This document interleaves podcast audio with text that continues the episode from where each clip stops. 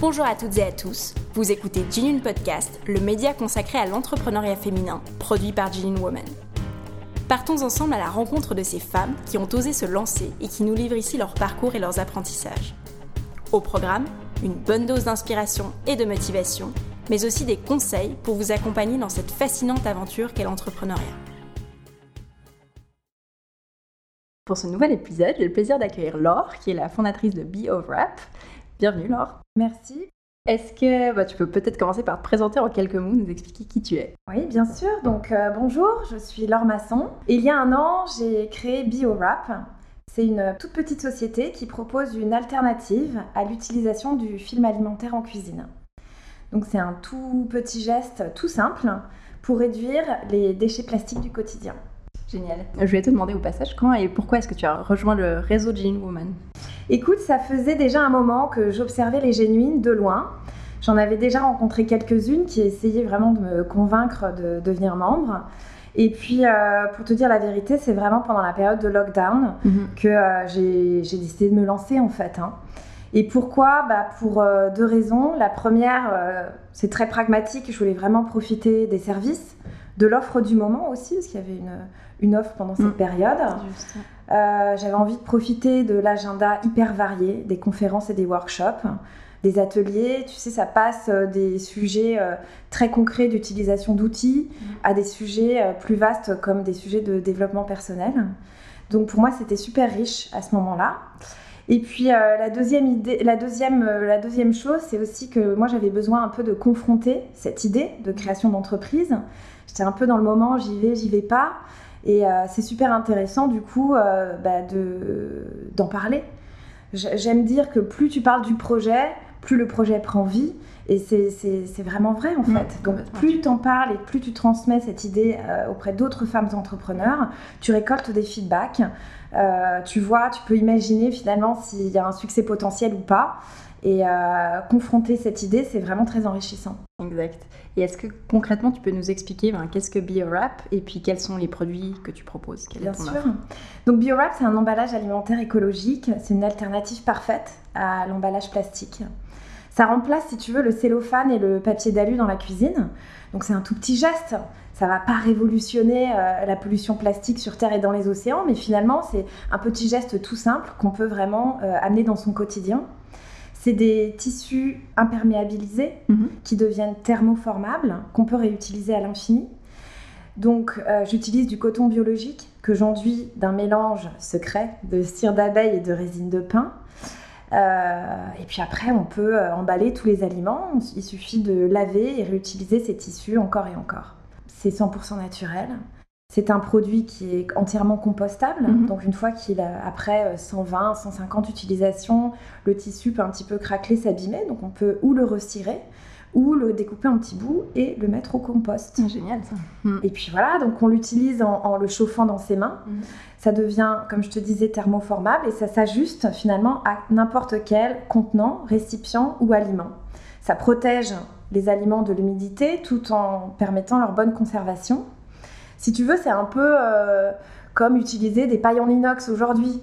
Donc c'est un tout petit geste qui ne va pas révolutionner la pollution sur Terre. En revanche, bah, c'est chouette de rajouter ça à son quotidien et puis une idée en entraînant une autre, un geste en entraînant un autre. C'est comme ça que finalement on peut changer nos habitudes. Absolument. Et je l'ai testé et c'est absolument génial. Donc euh, je recommande vivement. et euh, tu parlais avant de, tes matières premières. D'où est-ce qu'elles viennent? Écoute, c'est vraiment un sujet qui moi me passionne dès, dès, le départ, dès la création de la marque. Et euh, aujourd'hui, j'ai réussi à trouver des réseaux de fournisseurs, notamment pour la résine de pain qui est une résine de pain portugaise. En France, ça n'existe pas vraiment et en Suisse, j'en trouve pas non plus. Mhm. Donc, on va dire que c'est euh, la matière la plus proche que j'ai pu trouver au Portugal. Euh, pour la cire, je travaille en, association avec euh, une, une, association genevoise qui s'appelle Happy Day. Donc, on me fournit un petit peu de cire des ruches urbaines genevoises.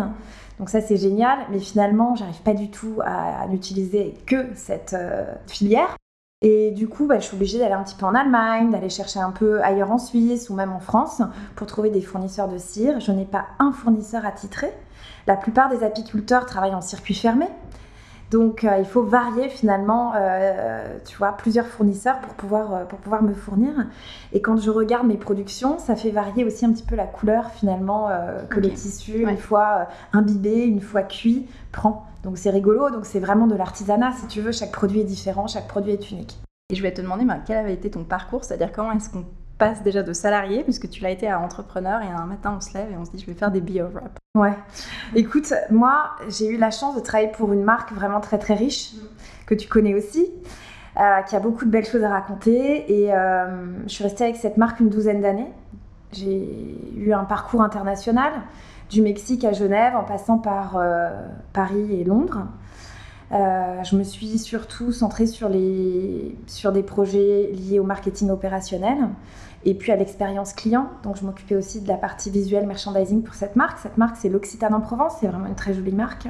Donc moi, j'ai toujours eu l'habitude de travailler pour des marques, pour cette marque en particulier qui est très belle et qui est assez engagée. Mmh. Donc c'est assez naturellement que je me suis passionnée pour l'univers des marques qui ont réellement quelque chose à dire, qui prennent position pour s'engager pour une société un tout petit peu plus juste et un tout petit peu plus écologique. Moi, j'ai jamais eu, euh, j'ai pas eu l'impression, si tu veux, d'avoir eu à faire un choix entre le monde salarié et le monde de l'entrepreneuriat.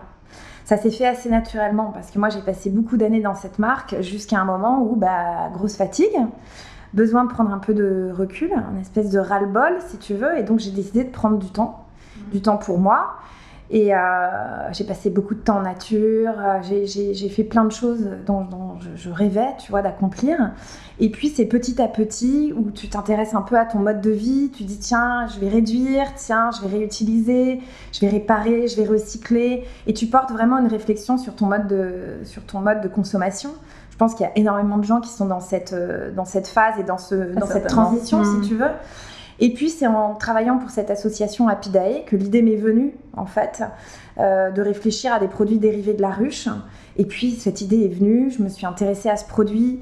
J'ai vu que c'était pas un produit révolutionnaire, mais que c'était un geste tout simple et, euh, vraiment chouette. Et j'ai vu qu'il y avait pas mal de petites entreprises qui fonctionnaient super bien, notamment en Australie en Nouvelle-Zélande, au Canada. Et je me suis dit, bah tiens, et si j'essayais, ça n'existe pas vraiment à Genève, tiens, et si je, et si je regardais comment, euh, comment ça fonctionne, tiens, et si je trouvais une recette. Et je me suis vraiment penchée sur le sujet et c'est venu comme ça petit à petit, pas à pas. Et en parlant du projet, le projet a pris vie, presque pas malgré moi, parce que j'y ai mis de l'énergie. Mais en tout cas, ça s'est fait comme ça. Donc je me suis jamais posé la question salariat versus mmh, entrepreneuriat. Pas deux mondes distincts. Et c'est peut-être aujourd'hui seulement que la question se pose en, se, en me disant tiens, j'arrive à un virage, est-ce que je, fais réellement cette transition ou est-ce que je retourne dans le monde du salariat? Grand dilemme. Parce que justement, faire, le grand saut de quitter un, CDI bah, qui est confortable, c'est jamais simple, que ce soit déjà à titre euh, voilà, personnel et puis aussi par rapport au regard des autres qui n'est pas toujours très, euh, très fair, on va dire ça comme ça. Euh, comment est-ce que toi, tu l'as géré? Mais en fait, euh, moi, c'est mon environnement proche ne m'a pas tellement aidé, j'ai l'impression. C'est surtout eux qui avaient peine à imaginer que euh, ce concept puisse fonctionner. Alors que quand j'en parle à des entrepreneurs ou quand j'en parle à, bah, des clientes ou à mes, premières clientes, tout le monde était très très enthousiaste sur le projet. Donc euh, ça c'est rigolo à observer. Donc je pense qu'il faut aussi parfois bah, ne pas trop écouter son entourage et puis avancer. Euh, et c'est ce que je te disais, moi, c'était bah tiens, et si je faisais un business plan, bah tiens, et si euh, j'essayais de trouver euh, la recette idéale, et si je faisais des tests de production, parce que j'ai quand même passé beaucoup de temps et ça a été une étape qui n'était pas évidente. Et tiens, bah, si je faisais un site web, bah ouais, et bah tiens, et si j'arrivais à vendre en ligne, et, les choses se sont mises en place comme ça, petit pas, petit pas en fait, ouais. Génial. Et qu'est-ce qui te manquait dans ton poste de salarié que tu as retrouvé ou que tu as peut-être découvert maintenant dans ton aventure entrepreneuriale? Bah, Encore une fois, tu sais, je pense que j'ai eu de la chance dans ma carrière et puis euh, j'avais une vraie, belle, sincère satisfaction à travailler et à faire ce que je faisais pour cette marque. J'ai eu beaucoup de chance de bosser sur des projets super ambitieux pour une jolie marque dans une équipe incroyablement soudée. Donc euh, les challenges étaient plutôt fun jusqu'au jour où tout d'un coup ça l'était plus. Mm. Mais euh, j'ai pas quitté mon job par manque de. Enfin, parce que c'était pas confortable. C'est juste que j'avais juste besoin de faire une pause et de me tourner vers d'autres vers d'autres choses, d'avoir envie de tester autre chose en fait. Donc à un moment, tu te sens un peu en décalage parce que tu as l'impression que les débats ne font plus sens. Tu as l'impression que les débats sont autour de qui a raison plutôt que qu'est-ce qui est juste pour la marque. Et tu as l'impression du coup que tu perds, ça perd un petit peu de sens, tout simplement, à tes yeux. Euh, donc à un moment, tu as envie de faire autre chose, tu as envie de prendre ton envol et tu as envie de faire par toi-même. Quand tu es dans un grand groupe, tu as la force et la faiblesse du collectif. Parfois, tu te reposes un peu sur les autres, malgré tout. Et euh, finalement, dans l'entrepreneuriat, bah, tu peux plus. Tu es obligé de te reposer que sur toi-même. Donc, euh, tu es obligé de te reposer sur ton savoir-faire personnel. C'est très enrichissant. Parfois, c'est difficile parce que tu as la sensation de solitude qui peut être aussi très pesante. Je, suis totalement off, je te comprends. et tu parlais de sens, justement, et tu as, décidé de créer une marque qui en a du sens. Et qu'est-ce que ça veut dire pour toi, une marque qui a du sens? Bah, Tu vois, quand on décide de consommer de façon plus consciente, on passe un petit peu en revue chaque chose sous ce filtre du sens. Le sens, c'est très personnel. Mais ce filtre, pour moi, il a été essentiel. Tu te poses la question, est-ce qu'il faut absolument consommer bio, même si je consomme bio brésilien ou est-ce que le filtre, ce serait pas, est-ce qu'il ne faut pas consommer plus en local, même si c'est une agriculture plus euh, raisonnée, pas forcément bio Est-ce que ça fait du sens euh, d'acheter notre nourriture dans des tonnes d'emballage plastique euh, Est-ce que ça fait du sens de, quand on rentre à la maison, on doit tout désemballer et jeter des tonnes de plastique et la poubelle se remplit en deux secondes? Chacun décide.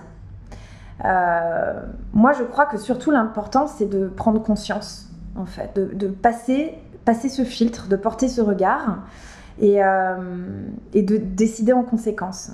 Est-ce que moi, ma marque, elle fait sens? Euh, Certains diront oui, certains diront non. Euh, ça fait peut-être pas sens d'utiliser de la cire d'abeille pour certains, tu vois, par exemple. Moi, je trouve que BioWrap, ça fait sens parce que c'est un produit malin, c'est un produit qui est astucieux. C'est pas un produit qui va révolutionner les choses, mais c'est juste ça, c'est astucieux. Ouais, c'est apporter sa pierre à l'édifice aussi. C'est un petit peu apporter sa pierre à l'édifice. Et puis, c'est ce que je te disais, moi je crois profondément que quand tu passes à ce mode de consommation, tu vas changer ta brosse à dents, tu vas changer ton shampoing, tu vas changer tes produits d'entretien dans la maison, tu vas changer des toutes petites choses qui sont si faciles à changer. C'est vraiment, chaque petit geste va commencer à en, être, à en entraîner un autre. Et puis, tu vas commencer à t'intéresser au sujet. Et surtout, à chaque fois que tu vas te retrouver devant un étalage de supermarché, tu vas te dire, mais est-ce que ça fait sens mm. et, tu vas passer en revue chaque achat, mm. chaque choix, par ce filtre. Et je pense que c'est là où en fait on va, on va avoir un impact. Et on parle justement beaucoup de zéro déchet aussi dans, tout euh, cet écosystème, on va dire. Euh, et, toi, ta marque s'inscrit clairement dans cette démarche. Comment est-ce que tu l'appliques au quotidien? Est-ce que tu as des principes? Bah, J'essaye de l'appliquer. J'essaye aussi de réfléchir. Euh, tu vois, j'ai quelques questions comme ça qui me tarautent. Par exemple, moi, j'ai beaucoup de chutes de tissu parce que je fais de la découpe. Il y a des chutes de tissu. Et euh, j'ai tout gardé depuis le début de cette euh, petite aventure. Et j'essaye d'être créative et de me dire, mais qu'est-ce que je vais faire avec ces chutes de, de tissu en fait? Donc j'ai plein d'idées, je ne vais pas les partager là, mais je suis justement en train de tester des nouvelles choses qui seront sans doute utiles pour la période hivernale. Voilà. savoir plus. Et pour parler un petit peu de ta phase de création, justement, qui est, qui est assez récente, euh, je pense qu'en tant qu'entrepreneur, ce qui est souvent difficile, c'est, bah, voilà, après l'idée, c'est le passage à l'action, donc démarcher des fournisseurs, comme tu disais, créer son site, enfin, on tâtonne un peu, contacter des distributeurs, etc. Comment ça s'est passé pour toi? Quelles ont été un petit peu tes, premières étapes, on va dire? Écoute, pour moi, l'étape la, plus complexe, et c'est celle qui le reste encore, hein, finalement, ça a été déjà trouver la bonne recette. Mm-hmm.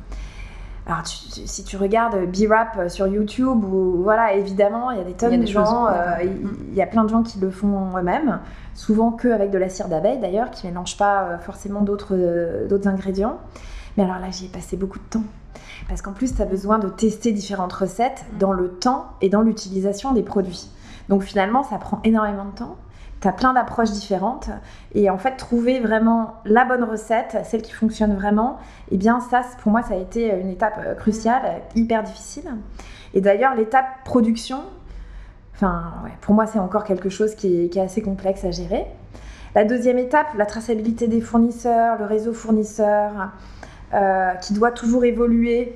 Tu vois, la partie achat qui évolue en permanence, ça, euh, je connais bien cette partie. Mm. Euh, ça me parle beaucoup et je trouve que c'est hyper intéressant. Donc, euh, ça a été assez, pas assez facile, mais bon, euh, maîtrisable, on va dire. après, il y a plein de trucs que j'ai adoré, genre créer mon site. J'ai adoré créer mon site. je l'ai fait d'abord toute seule et puis finalement il a fallu le faire évoluer. Et ça, c'est vraiment des parties sympas. Euh, faire évoluer ton business plan, travailler sur ton plan marketing. Bon là, je suis un peu plus dans le cœur de ce que je sais faire à la base. Et euh, ouais, c'est hyper boostant, ça, c'est vraiment une partie que j'adore. Parce que justement, bah, c'était ma prochaine question. Est-ce que tu as fait, enfin, tu as une approche très carrée? Est-ce que tu as fait un business plan, des prévisions, ce genre de choses, ou c'était un peu plus bon on y va puis on verra bien? Bah écoute, moi je crois que j'avais déjà des premières clientes avant d'avoir un business plan.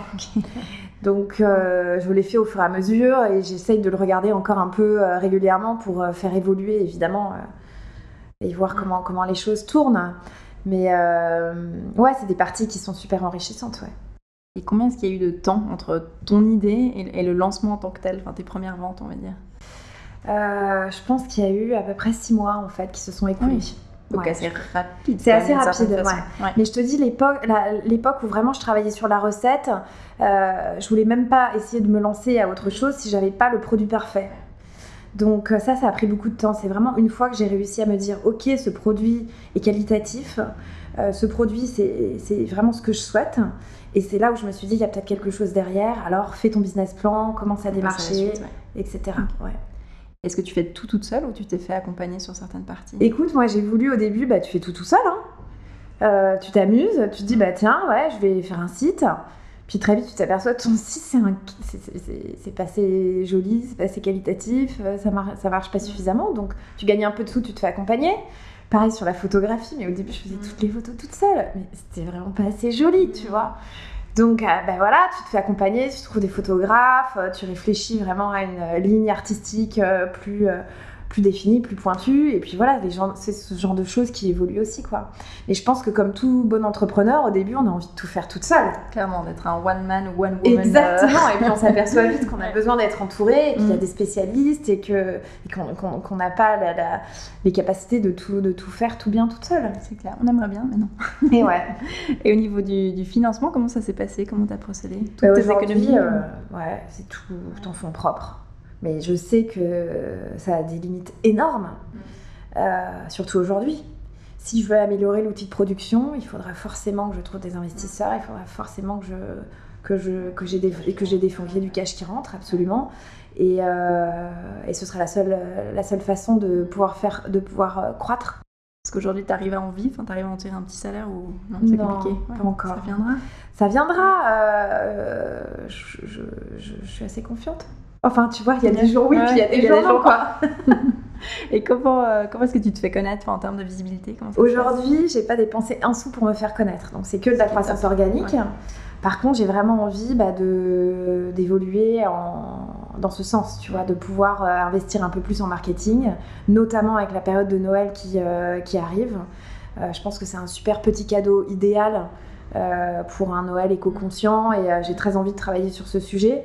Donc euh, il, va falloir, euh, il va falloir un peu euh, aller chercher du, mm. de la croissance comme ça et de la visibilité, tout à fait. Parce qu'au tout début, tu as fait Instagram et ton site. Enfin, j'imagine C'est tout à fait ça. et puis après, j'utilise pas mal le réseau des boutiques partenaires. Parce que moi, mon plus gros réseau de distribution aujourd'hui sont ces boutiques partenaires auprès de qui je vends mes mm. bio-rap en gros. Et les premières commandes, elles sont venues du coup assez rapidement Tu disais que tu l'as même avant tes premières clientes, avant le business plan. Ouais, ouais, ça a été assez facile en fait de trouver, euh, de trouver euh, ce réseau de distribution qui aujourd'hui est tout petit. Mais encore une fois, je ne peux pas me permettre d'avoir plus de clientes parce que mon outil de production ne pourrait pas suivre. Mm. Et au début, quand j'ai commencé à démarcher, 100% de succès. Chaque boutique que je démarchais mm. me voulait dans sa boutique. Donc en fait, c'était super génial. Et puis, j'ai ralenti parce que je me suis dit que je pourrais pas suivre. Euh, c'est des commandes qui sont assez régulières.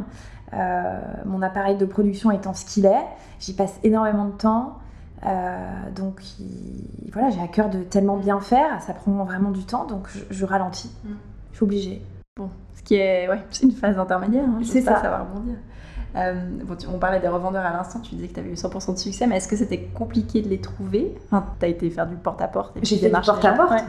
J'ai fait du porte-à-porte avec euh, mon stock et puis euh, montrer les produits, comment ça fonctionne, que euh, les clients puissent le toucher, Euh, je le laissais quelques jours pour qu'elle puisse voir comment ça évolue, qu'elle puisse l'utiliser dans sa cuisine à titre personnel pour avant, avant de le vendre mhm. en boutique en fait. Et petite question pratique pour celles et ceux qui nous écoutent, est-ce qu'il y a des outils que toi tu utilises au quotidien euh, et que tu recommandes peut-être pour se faciliter la bah, Écoute, je sais qu'il y a plein d'outils pour préparer ces campagnes sur les réseaux sociaux. Aujourd'hui, moi, je ne les utilise pas encore, mais euh, c'est quelque chose que je ferai. Moi, il y a un truc que j'ai utilisé dès le début, c'est un outil de gestion comptable et de facturation, en fait. Parce que euh, je ne me voyais pas faire tout ça à la mano. Donc, ouais, j'ai un outil qui s'appelle Bexio que je trouve super bien. Et euh, pour parler de ce qui a été bien, euh, qu'est-ce qui a été le plus facile pour toi? Ben, Tu le disais avant, c'était peut-être ta partie plus marketing et puis un peu merchandising. Ouais, je pense que comme je viens de ce métier-là, j'ai encore des tonnes d'astuces et de techniques marketing que je n'ai pas encore du tout appliquées ni utilisées. J'ai besoin encore une fois d'avoir la production solide pour pouvoir vraiment lâcher les chevaux d'un point de vue commercial et marketing. et j'espère que ça va arriver vite parce que c'est aussi une partie qui m'éclate. Et à l'inverse, peut-être qu'est-ce qui a été le plus difficile? Bon, tu l'as déjà un petit peu mentionné, mais. Bah écoute, si tu veux, moi, euh, ce qui a été le plus difficile, c'est être hésitante. J'ai été hésitante sur le projet. Mhm. J'ai été hésitante sur euh, mon démarchage commercial. Et, euh, et ça a été difficile de me dire ce projet va fonctionner. Et euh, si c'était à refaire, est-ce qu'il y a quelque chose que tu ferais différemment? Bah, C'est ça en fait, je crois que je serais moins hésitante. Mm. Je pense que j'irais euh, plus franchement dans le projet, me lancer euh, plus à fond et essayer d'aller plus vite finalement. Vu qu'on arrive à la fin, quels sont tes projets pour BioWrap, en tout cas ceux que tu peux partager ici ouais. J'ai très très envie de faire une très jolie campagne de Noël. Mm-hmm. Donc je trouve que ce que je te disais, c'est un super cadeau éco-conscient, qui est fun, qui est joli. Donc j'ai envie de travailler mon planning éditorial, que ce soit super précis, de vraiment monter en puissance avant Noël. Euh, voilà, de changer aussi un peu euh, mes techniques de livraison. Enfin, il y a plein de choses du coup qui en découlent à partir du moment où tu veux vraiment lâcher les chevaux pour les prochains mois. Euh, j'ai envie de travailler sur le partage d'expérience. 75% des clients achètent parce qu'on leur a recommandé un produit. Donc comment j'arrive à euh, valoriser ça, que mes mm. clients puissent prendre la parole et comment j'arrive à récolter des feedbacks et vraiment utiliser ces feedbacks pour ma com sur les réseaux sociaux, sur le site. Donc ça c'est vraiment euh, une, super, une étape super importante je pense. Et euh, mon troisième objectif c'est faire plus de partenariats voilà, avec euh, des influenceuses, avec des gens qui sont passionnés de cuisine, avec euh, ce, tu vois, ce genre de profil. Donc ça, j'ai vraiment envie de me lancer aussi un peu plus dans cette partie-là. Enfin, il y a des tonnes de trucs à faire, la liste est super longue. excellent, je me réjouis de voir tout ça. Le mot de la fin, est-ce qu'il y a un apprentissage ou un conseil que tu souhaiterais partager ici?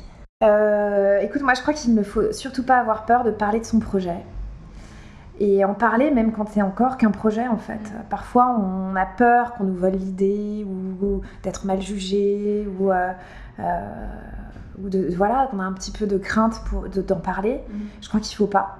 Je crois que le projet il prend vie quand on en parle et ça c'est super important que les choses s'organisent presque naturellement par elles-mêmes un tel va te dire ah mais tiens j'ai pensé à ça tiens l'autre jour j'ai pensé à toi j'ai vu ci tiens regarde. Et puis les choses vont euh, commencer à se mettre en place comme ça.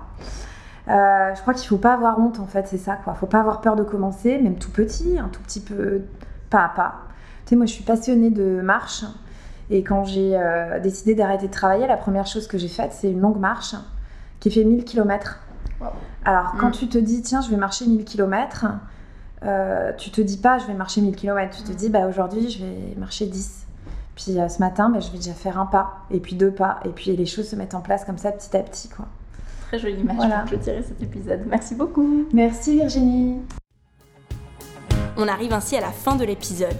J'espère que cet entretien vous a plu et que le parcours partagé aujourd'hui aura été source d'inspiration. Vous pouvez retrouver Genuine Woman sur le site genuinewoman.ch ainsi que sur Facebook et Instagram. Merci beaucoup pour votre écoute et je vous donne rendez-vous pour le prochain épisode.